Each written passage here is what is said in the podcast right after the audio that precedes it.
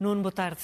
Olá. E por, por acabámos de ouvir uhum. Lula da Silva e por falarmos nesta visita, é precisamente por aí que tu queres começar a tua rubrica hoje. Sim, chamo-lhe visita atribulada porque é uma visita que, apesar de querer consagrar aquilo que acho que nos portugueses, que é de considerar o Brasil uh, um país irmão, ou melhor, um país filho, dado que resulta, enfim, uh, resulta da, do Estado português, apesar de todos os portugueses reconhecerem que é preciso ter boas relações com o Brasil e relações equitativas, eh, esta visita foi atribulada por questões externas que eram perfeitamente escusadas e que derivam, obviamente, de um mau entendimento entre as palavras de Lula da Silva, entre o Presidente Luís Inácio da Silva, e a sua diplomacia. A sua diplomacia disse uma coisa, agiu de uma maneira, e o Presidente eh, Luís Inácio eh, disse coisas diferentes. E agora a tentar, estamos a tentar reparar. Mas indo à, indo à visita propriamente dita, só para dizer que a parte que me parece muito importante é a parte dos acordos económicos, eh, é a parte do reconhecimento que há empresas portuguesas interessadas no Brasil, empresas brasileiras interessadas no, em Portugal, e empresas não são apenas pequenas empresas, são grandes grupos. Eh, temos aqui uma imagem da Embraer. A Embraer é uma das maiores construtoras aeronáuticas do mundo, eh, na aviação civil e na aviação militar. A Embraer é a maior investidora nas OGMA, nas Oficinas Generais de Material Aeronáutico de Alverca, que tem depois uma, uma, um acionista minoritário que é o Estado português, através do IDD. Mas seja como for, este é um grande projeto, eh, por exemplo, que une Portugal e o Brasil, que dá emprego a muitos portugueses, que uh, transforma uh, o tecido empresarial português num tecido de alta tecnologia, que tem futuro.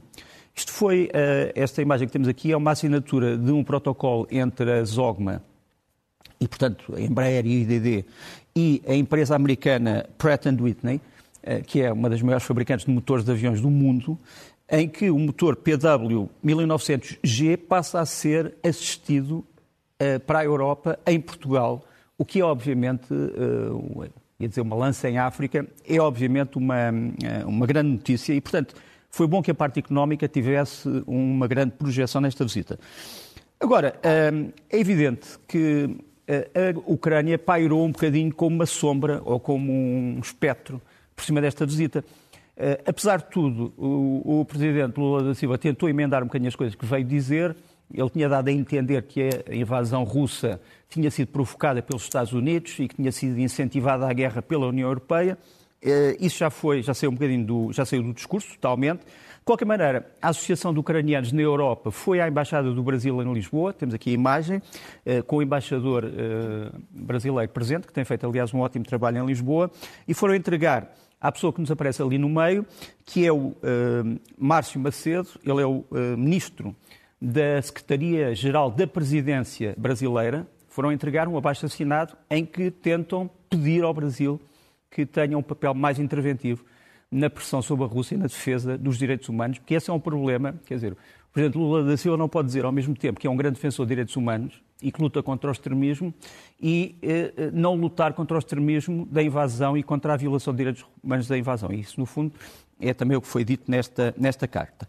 Por outro lado, dentro daquela campanha de remediar ou de remendar aquilo que foi mal dito por Lula da Silva, o Presidente do Brasil vai mandar a Kiev Celso Amorim, que é um, um diplomata veterano, uh, como sabes, é uma missão difícil. Ele vai tentar explicar, no fundo, aos brasileiros que aquilo que foi dito não era aquilo que parece. Uh, eu falei ontem com, com o, com o Ministério dos Estrangeiros ucraniano, que ainda não tem uma data exata para a visita, mas eu espero que ela se possa fazer, porque nada se ganha em que o Brasil e a Ucrânia vivam de costas separadas, porque precisam um do outro e, e são dois países importantes na arquitetura internacional.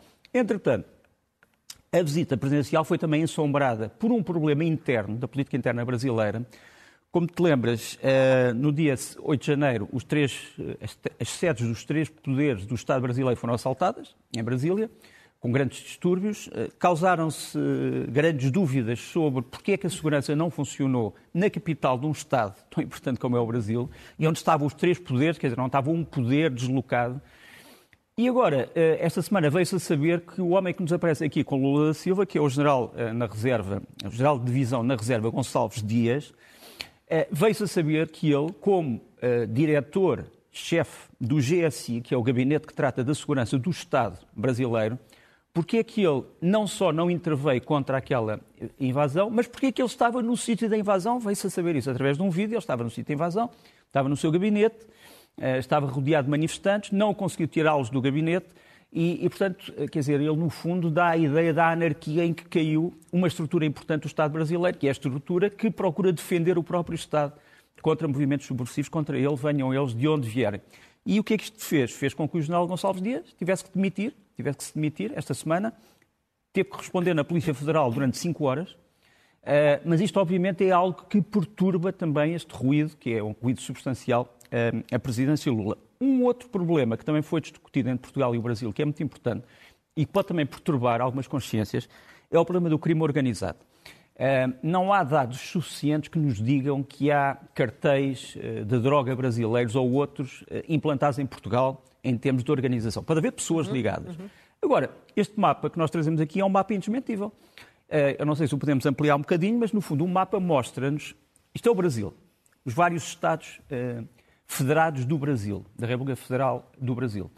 E esta é a divisão por Estados dos vários comandos de grupos uh, mafiosos no Brasil. O PCC é o chamado primeiro comando da capital, o CV é o comando vermelho, os dois disputam influência uh, em todo o Brasil e depois há os chamados células locais. Mas este é um problema grave que foi discutido também eh, nesta cimeira, porque Portugal e o Brasil não podem viver também de costas voltadas no que toca ao combate ao crime organizado. Têm feito muito, a Polícia Judiciária Portuguesa e sua homóloga brasileira têm feito muito, mas uh, há muito mais coisa a fazer. Uhum. Há uma entrevista do Presidente da Letónia que te chamou a atenção esta semana. Porquê? Uh, para já porque fomos nós que a fizemos. Uh, e segundo, porque o Presidente da Letónia é também um ilustre jurista, o Presidente é Gils Levits, ele foi juiz do Tribunal Europeu dos Direitos do Homem, foi presidente, foi membro do, do, Tribunal Europeu de Justiça.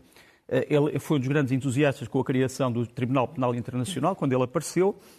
E a primeira pergunta que eu lhe fiz foi precisamente a de saber se ele acha que a decisão do Tribunal Penal Internacional de emitir um mandato de captura contra o Presidente da Rússia se é uma decisão justa, se é uma decisão equilibrada, equitativa, ou se o Tribunal Penal Internacional pode ser acusado de fazer justiça à la carte. Mm-hmm. No, absolutely not. Uh, International Criminal Court has uh, done uh, his job. Uh, there was investigations uh, on war crimes committed by Russians in Ukraine, and uh, the responsible for the war crimes are um, are, the, is a leadership.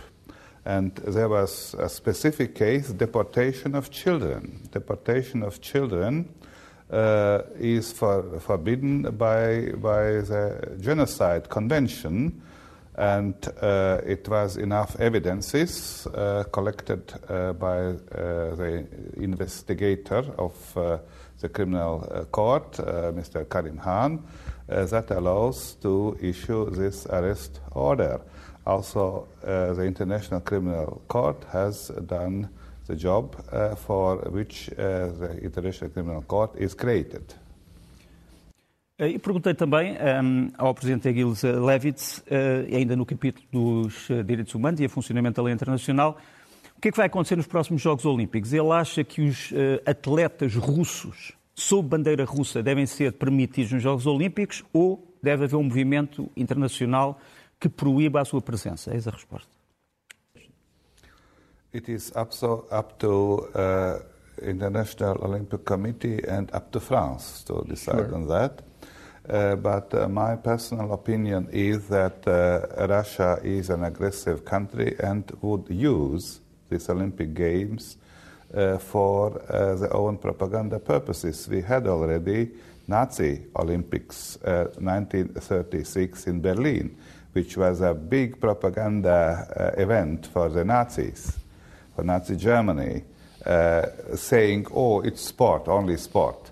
And I think uh, it is also important that such kind of war um, propaganda or, or, propaganda of a country which is uh, uh, which is committing the gravest international crime which is possible, an aggressive war against another in- independent country, uh, to uh, sports uh, the athletes of uh, such a country should not be allowed to participate in, in the in the Olympic Games because uh, if they would be allowed to participate, it is also a political decision, a political decision uh, which in the end approves such a behavior of the state.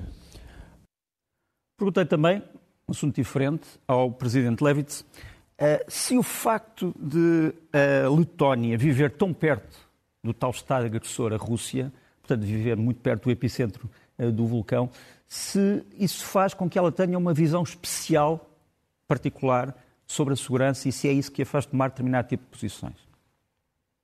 Uh, in principle, we don't have different perception. We are more realistic. We are uh, looking to the world with open eyes. And uh, of course, uh, uh, the geography plays a role why we are looking so. But uh, if we are truly Europeans, then each European should see the same reality. And the reality, reality is that Russia is an aggressive country and it is for for uh, NATO countries uh, because this is a defense alliance is created for the, uh, for the purpose to defend uh, themselves. Uh, we should um, deter uh, Russia. Russia is, for the moment, in European in, space, in, the only one aggressive country. Uh, also, our concept is deterrence, deterrence of Russia, through credible uh, military potential. Por fim, mas uh, digamos que não em último lugar de importância, a questão da língua. Como se sabe, a Rússia interveio na Ucrânia, entre outros argumentos, dizendo que queria proteger o direito das pessoas que falam russo a falar essa língua. E a Ucrânia, como se sabe, tem uma língua oficial, o ucraniano, vendo depois eh, a possibilidade das pessoas, na sua vida privada, falarem outras línguas e também no culto religioso. A Letónia tem mais ou menos a mesma lei, mas eu tentei perguntar uh, ao presidente Levits se uh, pode haver uma só língua num país ou se pode haver várias línguas e se o facto de haver só uma língua não é uma opressão contra as pessoas que minoritariamente falam outras línguas originais. No, uh, a common language for the citizens of a state is a precondition uh, in order that democracy can work. If you are uh, uh, using another language and me another language and the third person another, we cannot understand each other. Uh, so the common language is necessary in order to uh, establish a common space of understanding and also it is necessary for um, uh, for having uh, some uh, kind of cohesion of, of use of the views uh, to the to the world because the language is not completely neutral. Uh, the language uh, carries also some some historic elements and elements how you are seeing and feeling the world also for the cohesion of a, of a society, it is uh, necessary to have a common language. But beside of that, uh, you can use in, in, in uh, also different other languages. I know, for example, uh, four languages, and but of course, a common language in Latvia is uh, Latvian. A crise no Sudão, a guerra no Sudão, também é um dos temas que queres trazer aqui hoje e, e fazes uma pergunta: será que esta é uma guerra regional ou global? Verdade, e o que nos deve preocupar neste momento é a interferência de países estranhos, digamos assim, Uh, embora sejam países regionais, alguns outros não, uh, neste conflito. Para já, uh, eu sei que há um grupo português que planeava ir para o Sudão muito brevemente, eu aconselho a que não vão, verdadeiramente. Ainda há cidadãos portugueses no Sudão que ainda não saíram, mas peço que não vão. Não é o momento, neste momento, infelizmente, de ir ao Sudão. O Sudão, temos aqui o mapa uh, deste país. O Sudão é o terceiro maior país em extensão, em, portanto, territorial, da África. É só o nono maior país em população, porque tem grandes partes desérticas. Uh, por exemplo, estar em Khartoum e ver uma tempestade de areia vinda do deserto é uma visão, uh, às vezes, terrível embora seja uma grande cidade. Eu mostrei, eu, eu tenho aqui este, este, mapa para tentar explicar mais ou menos a localização e a situação. Repara que o Sudão eh, está cercado de países que têm eles todos problemas. E tem um país ali no, na esquina, digamos assim, inferior à esquerda, que tem a ver com Portugal, que é a República Centro-Africana, onde Portugal, como tu sabes, tem uma força de reação rápida numa missão da ONU, portanto, uma força militar. Os países que estão ali são países, como eu disse, que têm problemas. A Líbia é um Estado falhado, o Chad é um, é um, é um, é um, é um país que tem tido grandes problemas também com as suas minorias insurretas, o Egito tem, tem tido problemas com grupos terroristas, o Sudão do Sul é um filho, digamos, do antigo Sudão, que se separou uh, já há, há, uma década. E, portanto, aqui, aqui temos um país onde as coisas se passam. Aqueles Ws são o quê? É que se suspeita que naqueles três países, na Líbia, eh, na República Centro-Africana, sabemos de certo, mas também no Sudão suspeita-se que haja o grupo Wagner ligado, eh, como tu sabes, à organização mercenária que está na Ucrânia e que, no caso do Sudão, estaria a explorar ouro naquelas zonas que estão ali a azul, eh, que são zonas essencialmente à volta das eh, montanhas da Núbia e do, de parte do Nilo. Depois temos ali uma, uma imagem, que o polígono a, a preto, que é a capital, Khartoum, onde se estão a dar neste momento os, os, combates mais intensos, infelizmente para os civis, porque é uma cidade muito, muito, muito povoada, com uma grande densidade populacional quer Khartoum, quer a sua cidade gêmea, que é Omdurman, onde também está a haver um, ataques. E depois temos ali uma estrela em cima, uma estrela azul e vermelha, que é o sítio onde a Rússia quis colocar uma base naval perto de Porto Sudão e que ainda está um, como hipótese de uh, existir uma base russa no Mar Vermelho. Foi algo que foi negociado pelo chefe dos insurretos, os chamados, chamadas forças de reação rápida, ou forças de apoio rápido que neste momento se insurgiram contra o governo militar no, no Sudão. Portanto, esta é mais ou menos a situação geográfica. Uh, o problema da interferência uh, de outros Estados é um problema complicado porque o Egito tem apoiado o governo militar do Sudão. Temos, aliás, aqui uma imagem que é a captura de 27 pilotos e mecânicos egípcios que estavam no aeroporto de Khartoum uh, e que foram apanhados pelas milícias revoltosas. Nós sabemos que eles já foram entregues à Cruz Vermelha um, Internacional, mas este é um problema que envolve o Egito, que pode ser tentado a interferir para salvar o resto dos seus homens, porque tem cerca de 200 homens aqui. Aliás, nós vamos mostrar a seguir eh, a ocupação do aeroporto, do sítio onde estão os MiG-29, portanto, aviões de caça também egípcios, que foram capturados pela milícia insurgente. Portanto, Egito. Agora, quem é que apoia esta milícia insurgente? O rumor é que pode ser a Arábia Saudita e os Emirados Árabes.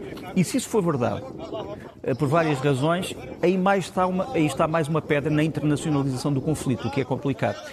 E porque não te esqueças, depois, ao lado dos Emirados Árabes e uh, ao lado do, da Arábia Saudita, podiam vir outros países. Portanto, é bom que as grandes potências, uh, uh, mostrem, as grandes potências da área mostrem restri restrições, mostrem que não vão intervir, mostrem que não apoiam nenhum dos lados, porque se dão um pequeno dedo de simpatia a um dos lados, obviamente que os problemas vão continuar.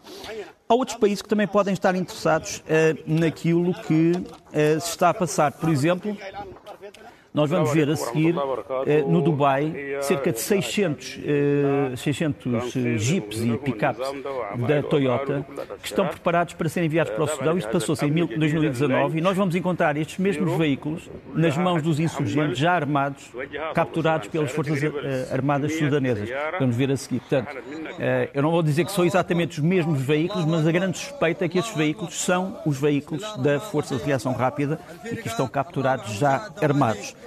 Quanto, digamos assim, a outros países que possam ter interesse na região, a Rússia, já aqui dissemos, vamos mostrar aqui uma reunião, já depois de ter começado a invasão da Ucrânia, entre uh, o chefe das forças rebeldes, o Sr. Emeti, que nos aparece ali à direita. Uh, isto passa-se em Moscou, à esquerda temos a delegação russa, foi aqui que foi discutida pela última vez a história da base, possível base naval. Uh, os militares sudaneses não querem neste momento que a base exista, mas as milícias paramilitares querem que a base exista, portanto há aqui uma divisão. E depois há um país que também tem sido importante, as pessoas não, não, às vezes não prestam atenção a isso, mas que é Israel. Eh, repara, vais ter aqui, na altura ele ainda era eh, o ministro dos Serviços Secretos Israelitas, Eli Cohen, eh, depois transformou-se em ministro dos negócios estrangeiros. Aqui está ele como ministro da Defesa de Khartoum, o atual ministro da Defesa, o Sr. Ibrahim Abdel Adi.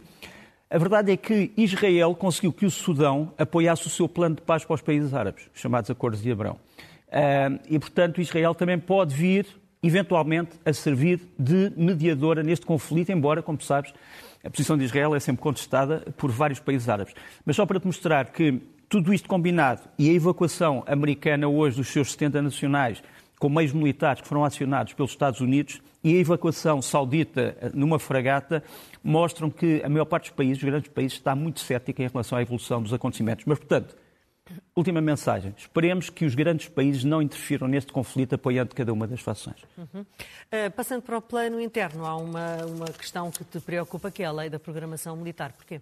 É o, é, o, é, o, digamos, é o nosso último programa sobre a Lei de Programação Militar. Nós tivemos acesso ao documento no princípio. Como sabes, o documento é uma proposta do Governo que neste momento vai ser discutida na Assembleia da República, em maio. Uh, nós já falámos aqui dos problemas em relação aos três ramos, uh, Exército, Força Aérea e Marinha. Agora mostramos o dinheiro que vai ser gasto, segundo a proposta do Governo, até 2034, naquilo que nós chamamos as capacidades conjuntas, ou seja, não já os, os três ramos olhados cada um por si, mas a possibilidade dos três agirem em conjunto. E para um país com pouco dinheiro como Portugal, é evidente que faz sentido que as Forças Armadas possam agir em conjunto, uh, Marinha, Força Aérea e Exército. Eh, portanto, o, o, dinheiro mais importante, 120 milhões por ano, durante 10 anos dá 1.200 eh, milhões, eh, é muito importante que este dinheiro seja alocado a operações conjuntas. Depois vem a seguir imediatamente o dinheiro para o Estado-Maior-General das Forças Armadas, como sabes agora, tem mais poder e, e, e pode já coordenar melhor esses três ramos. E depois há pouco dinheiro para a ciberdefesa, mas enfim, eh, esse é um problema que tem que ser olhado pelo Estado português, não apenas na defesa eh, militar, mas também nos serviços policiais, no CEF, enfim, nas universidades, nos centros de investigação tecnológica. Infelizmente, no entanto, só vai haver 4 milhões por ano para a ciberdefesa. Agora, ehm, moral da história, é muito importante haver capacidade conjunta nas Forças Armadas Portuguesas, porque nós não podemos continuar a repetir sistemas, quer dizer, não pode haver um ramo com um helicóptero e depois ter um outro helicóptero outro ramo e outro helicóptero outro ramo, ou ter veículos que não podem ser emprestados por um ramo ou outro. Quer dizer, isto tem que, tem, tem que acabar. Nós já temos um comando conjunto para as operações militares, que fica no Reduto Gomes Freire, em Oeiras, Está aqui a sua entrada, a entrada do bunker de comando e um, um drone da Força Aérea. Uh, mas havendo já esta estrutura, é importante que agora as forças em si, portanto, é uma estrutura que comando já existe, as forças em si agora têm que, no fundo, começar elas próprias a atuar conjuntamente. E eu tenho alguma esperança que isso possa acontecer. Uhum. Eh, sobre a Ucrânia, um, colocas um título que é A Bonança Antes da Tempestade. Que tempestade é que tu prevês? A tempestade é, obviamente, o, o, o, recomeço desta guerra com toda a intensidade e toda a violência, porque, como tu sabes, eh, quer a Ucrânia eh, está a planear uma ofensiva para reconquistar o seu território, que me parece natural, e a Rússia, obviamente, que não vai deixar a Ucrânia sem algum combate. E, e, e, portanto, essa é a tempestade que eu falo. A bonança é o facto de haver uma espécie de uma acalmia muito estranha neste momento na frente, uh, o que faz sempre pressupor uh, que haja alguma coisa em preparação. Uma das coisas que nós sabemos é que, por exemplo, os, os, carros de combate para a tal ofensiva ucraniana continuam a chegar. Temos aqui mais imagens da chegada de carros de combate alemães uh, Leopard à fronteira entre a Polónia e a Ucrânia. estão a chegar às dezenas todos os dias. A Espanha, como sabes, também já enviou os seus carros que estão neste momento em curso. Devo dizer que os países, quando anunciam que vão enviar material militar, é possível que às vezes o material já lá esteja. Quer dizer, ninguém vai dizer, olha, no dia tantos, não se esqueça de estar no sítio tantos, porque vão lá estar os carros de combate, portanto, se quiser atacá-los, vão estar lá naquele dia. Portanto, ninguém vai, obviamente, anunciar todos os detalhes. As coisas estão a chegar à Ucrânia a um ritmo talvez mais pequeno que aquilo que a Ucrânia gostaria. A Ucrânia, entretanto, divulgou esta imagem, infelizmente, do Sergei Pataki. O Sergei Pataki é um, é um ucrani... era um ucraniano de origem húngara que foi decapitado, eu vou volto a dizer, decapitado, eh, com um vídeo eh, pelo grupo Wagner. Eh, isto está cada vez mais a revoltar os ucranianos, passou-se perto de Bakhmut.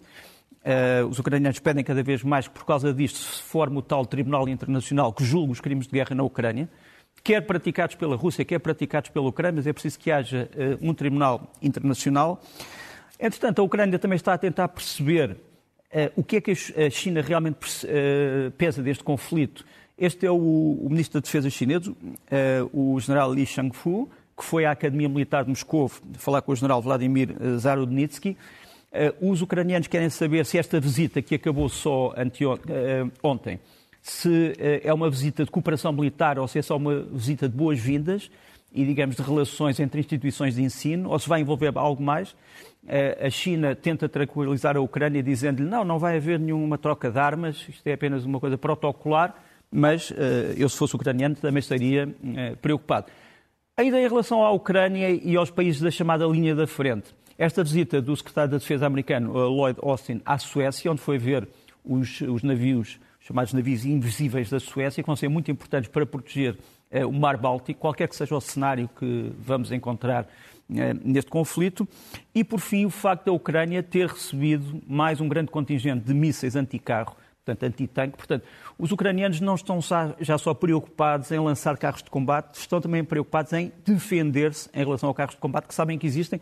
Não sei se podemos mostrar essa imagem. É uma imagem uh, da frente com uh, um militar ucraniano uh, a manejar.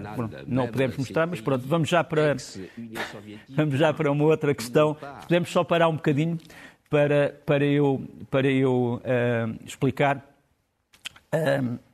Isto estávamos a ver agora a seguir é o quê? É aquilo que para mim é a frase da semana. Uh, ou seja, uh, a frase da semana para mim tem a ver com aquilo que foi dito pelo embaixador uh, chinês em Paris, não é um homem qualquer, é o Sr. Lu Xaye, que numa entrevista à cadeia francesa LCI, que vamos ver, disse o seguinte em relação aos países da antiga União Soviética. Não sei se podemos ouvir. União Soviética. Ah pas os países da antiga União Soviética não têm o euh, estatuto de país independente soberanos. Efetivamente, esse estatuto nunca foi reconhecido pelo direito internacional. Ora bem, isso causou uma grande consternação, não só ao entrevistador, porque o, o, presidente chinês, o, o, embaixador chinês percebeu onde é que estava a meter e disse assim, ah, mas não vamos fazer chicana com isto. E ele disse, chicana, estamos a falar da independência de país. E ele ficou, ele depois não deu uma resposta final, mas isto está a causar uma grande indignação, porque isto, quer dizer, se isto for a posição do Estado chinês, e o, o, o embaixador disse no princípio da entrevista que estava ali a falar, não em nome próprio, mas como representante do Estado chinês, quer dizer, se a China neste momento tem como doutrina não reconhecer a soberania de nenhum dos países que sucedeu à União Soviética, então também não reconhece a soberania da Rússia, que é um dos países que sucedeu à União Soviética, e não reconhece a soberania da Letónia, da Lituânia, da Estónia, do Azerbaijão, do Turcomenistão, do Kirguistão ou Kirguísia, eh, do Cazaquistão, que é extremamente importante, eh, da Geórgia. Uh, e, portanto, isto causou um escândalo tão grande que Beijing vai ter que preparar muito bem uma explicação para isto que foi dito. Os chineses gostam muito de medir as palavras, nunca dizem nada a mais nem nada a menos, mas aqui uh, vão ter que referir. Quer dizer, ao pé disto, a gafe do, do Presidente Lula da Silva não é nada. Livros da semana, Nuno, o que é que queres destacar? Olha, eh, de Gilles Milton, um, eh, Checkmate em Berlim, o começo da Guerra Fria, a crise de Berlim, em que, no fundo, os chamados países ocidentais tiveram que saber o que fazer com uma Berlim dividida, em que parte estava nas mãos dos soviéticos, parte nas mãos dos exércitos anglo-americanos. Eh, é muito importante perceber que a Guerra Fria começou verdadeiramente aqui, é um livro muito interessante. Depois da Nicole Eaton, infelizmente ainda em inglês, mas que eu acho que devia ser traduzido, uh, German Blood, Slavic Soil, que é sobre quê? Portanto, uh, sangue alemão, uh, solo eslavo. É sobre quê? É sobre Kaliningrado, aquele enclave, digamos, russo que fica ali encravado, uh, enfim, junto ao Báltico, rodeado da Escandinávia e da Polónia, e que tem sido um grande motivo de controvérsia, porque, no fundo, é uma zona que também foi conquistada pela força militar pela Rússia. A Rússia repopulou toda aquela zona Uh, há ali realmente sangue alemão, mas também há sangue eslavo, e o solo hoje é um solo essencialmente eslavo. É um, um livro muito interessante para quem gosta de história. Depois de Joseph Chabelli, também muito interessante, A Evolução da Mente, desde a inteligência natural, a nossa, até à inteligência artificial das máquinas. Uh, é um livro uh, importante. E depois, da Han Yu, que representa, é uma, uma jovem chinesa que representa a nova geração da China de novelistas, de romancistas, lança Por Caçado, um livro muito interessante. Não vou aqui tentar explicar, mas uh, mistura ao fantástico uh, a ficção, digamos assim, negra, o romance policial, mas também o romance de costumes. E eu saúdo realmente este Porto Assado da Anil. E filmes? E filmes, dois filmes imperdíveis. O Rei Perdido, do Stephen Frears. Vai, os dois vão, vão, vão estrear em todos os cinemas portugueses, eh, continente e ilhas, eh, para a semana. O Rei Perdido é sobre uma, é sobre uma história verdadeira. Eh, imagina uma rapariga que está hipnotizada pela figura do Ricardo III, do rei inglês, descrito pelo Shakespeare. Eh, Nunca ninguém soube onde é que verdadeiramente este rei estava enterrado. E a verdade é que em 2012 por causa, não vou contar a história toda, mas por causa de algumas coisas que se vão ver neste filme, o túmulo de Ricardo III vai ser encontrado, ou talvez não. Uh, o Rei Perdido de Stephen Frears tem a ver com muitas coisas da vida, mas também sobre o Ricardo III e sobre o Shakespeare. E depois, grande filme, Sisu, é um filme finlandês do Jalmari, de Jalmari Islander, passa-se na Lapónia, em 1944. Imagina um explorador de ouro que é apanhado no meio do fim da Segunda Guerra Mundial. Uh, também não vou contar a história, mas é um filme soberbo e que merece sinceramente ser visto. Sisu. Podemos eh, passar às sugestões. da semana. Primeiro quero marcar o centenário do nascimento de um grande poeta português, eh, já morto, António Manuel Couto Viana, que deu origem a um prémio literário eh, da Câmara Municipal de Viana do Castelo, que vai ser divulgado o prémio, de onde tem havido muitos jovens talentos, vai ser agora divulgado em junho.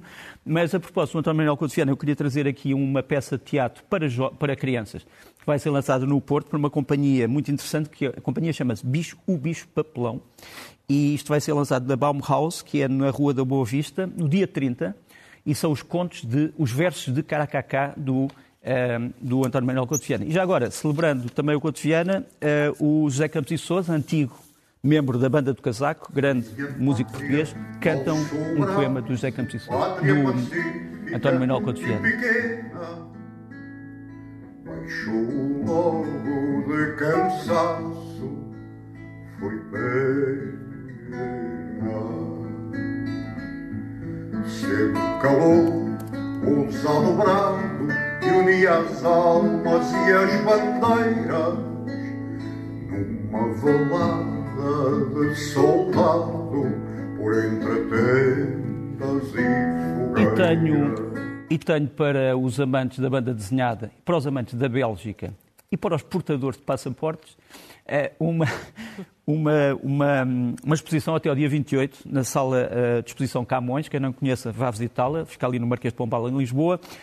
O qual foi a ideia do governo belga? Foi a de incluir um dos grandes tesouros da Bélgica do século XX, que é a banda desenhada, Histórias aos Quadradinhos, com muitos, muitas personagens que nós conhecemos, a começar pelo Tintim. Portanto, eh, as pessoas que tenham passaporte belga vão passar a ter elementos de banda desenhada no seu passaporte à sorte. Quer dizer, pode desaparecer o Capitão Haddock, pode desaparecer o Tintim, pode desaparecer a hospedeira do ar Natasha, pode desaparecer o Blake Mortimer, pode desaparecer muita gente. E a exposição é fascinante e, portanto, está até ao dia 28 na sala do, do Expo Camões, no Marquês de Pombal. E depois vamos muito rapidamente à música, se me permites. Eh, um, há um grupo português chamado Luta Livre, que pega na canção de protesto e dá-lhe uma boa construção musical para o século XXI e que lança agora Defesa Pessoal.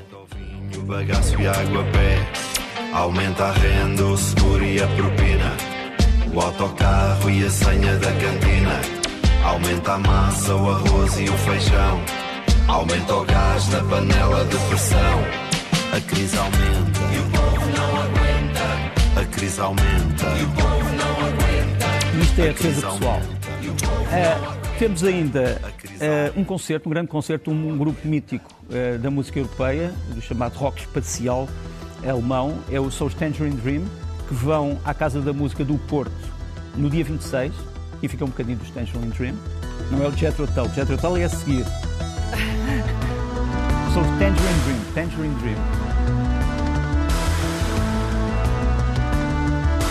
Portanto, o Tangerine Dream vão no dia 26 à Casa da Música do Porto. E agora sim, uh, repara, os Tangerine Dream já estão em cena desde 1969, quer dizer, é, é impressionante. E o Jethro Tull também. Jethro Tull, uh, isto é a última coisa do Jethro Tull, o homem, o Ian Anderson, já não sei que idade é que tem, mas pronto, começou também em 69. O CD chama-se Rock Flood, uh, foi lançado agora, há dois dias, e eu acho que merece imenso a pena.